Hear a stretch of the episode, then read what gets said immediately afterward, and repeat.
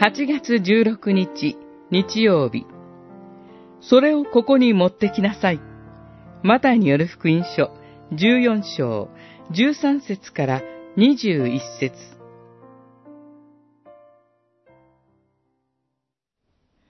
弟子たちは言った。ここにはパン5つと魚2匹しかありません。イエスは、それをここに持ってきなさいと言い、群衆には草の上に座るようにお命じになった。14章、17節から19節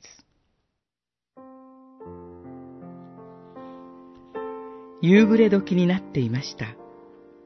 主イエスに従っていた群衆の数は男だけで五千人でした。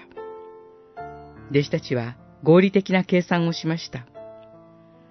五千人の群衆が食事をするためには、解散して町へ行き、そこで食事をしてもらう以外にはないと考えたのです。しかし、主イエスは言われました。行かせることはない。あなた方が彼らに食べ物を与えなさいと。五千人の群衆の間をめぐって、食べ物を探したであろう弟子たちは答えます。ここにはパン五つと魚二匹しかありませんと。弟子たちの心の中は、これだけです、との思いで満ちていました。しかし、主イエスは言われました。それをここに持ってきなさいと。主イエスは、弟子たちがこれだけです、と思っている材料を祝福して咲きながら、彼らに渡されました。